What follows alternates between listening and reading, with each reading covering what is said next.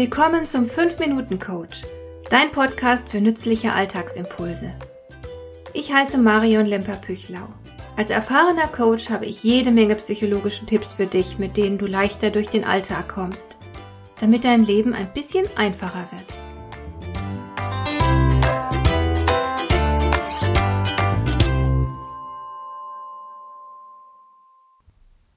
Irgendwann hast du sicher auch schon mal diesen Satz gehört. Wer fragt, führt. Und das ist natürlich in der Tat so. Denn wenn du jemandem eine Frage stellst, dann stellst du ihm damit automatisch eine Aufgabe, nämlich die Beantwortung dieser Frage. Obendrein lenkst du seine Gedanken mit deiner Frage in die von dir gewünschte Richtung. Angenommen, du streitest mit deinem Kind über seine Unordnung und plötzlich fragt dein Kind, was gibt es heute zu essen? Dann bist du auf der Stelle abgelenkt und deine Gedanken wandern in eine andere Richtung. Selbst wenn dir das bewusst ist, kannst du dich nicht dagegen wehren, dass du gerade nicht an die Unordnung deines Kindes gedacht hast, sondern ans Essen. Deshalb, wer fragt, führt. In der Schule, in der Berufsausbildung und sogar später in unserem Job werden wir darauf trainiert, immer schön brav zu antworten, und zwar so, dass der Fragesteller mit uns zufrieden ist. Wenn man über Jahrzehnte für die richtigen Antworten gelobt wird, wird das willfährige Antworten irgendwann zur Gewohnheit. Aber das ist nicht immer gut für uns. Vielleicht geben wir uns ja mit der richtigen Antwort leichtfertig eine Blöße oder wir liefern dem Gegenüber unbedacht eine Angriffsfläche. Nicht überall darf man sich so zeigen, wie man ist, denn nicht überall darf man eine wohlwollende Reaktion erwarten. Bevor du also eine kritische und vielleicht herausfordernde Frage gehorsam und aufrichtig beantwortest, solltest du dir vielleicht hin und wieder überlegen, ob das klug ist, ob das überhaupt deinen Interessen entspricht. Möglicherweise schadest du dir mit deiner bereitwilligen Offenheit. Also wäre es gut, nicht allzu gehorsam auf Fragen einzugehen, sondern nur Dinge zu sagen, die du wirklich mitteilen willst. Du bestimmst selbst, was der andere über dich erfahren soll und was eben nicht. Das ist der entscheidende Faktor. Deine Haltung. Du gibst den Versuch auf, es dem anderen unbedingt recht machen zu wollen. So entsteht wieder eine Kommunikation auf Augenhöhe. Du musst den Fragesteller eben nicht unter allen Umständen zufriedenstellen.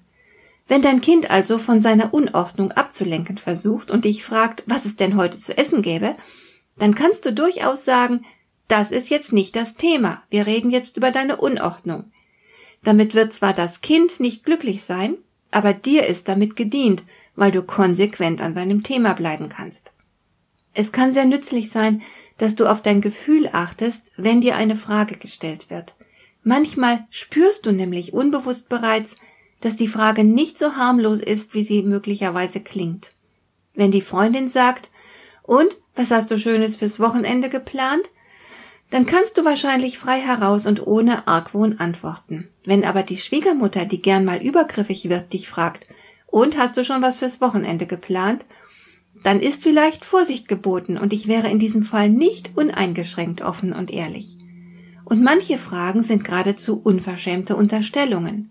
Du kommst vielleicht zu spät zur Arbeit, weil dir jemand unterwegs in dein Auto reingefahren ist, und die Kollegin fragt suffisant lächelnd, na, hast du gestern wieder mal zu lange gefeiert und heute früh verschlafen? So eine Frage verdient eigentlich überhaupt keine Antwort. Da kann man mitunter elegant kontern, indem man zurückfragt, wie kommst du darauf? Jetzt steht die Kollegin selbst unter Rechtfertigungsdruck. Du hast den Spieß einfach umgedreht. Du kannst aber natürlich auch Klartext reden, indem du sagst, deine Frage lässt sich leider nicht beantworten, weil sie auf falschen Annahmen beruht. Denn die Fragestellerin geht ja davon aus, dass du ständig in geradezu unverantwortlicher Weise Party machst und deine Arbeit nicht ernst nimmst. Manchmal bietet es sich auch an, unangenehme Fragen kurzerhand zu umschiffen.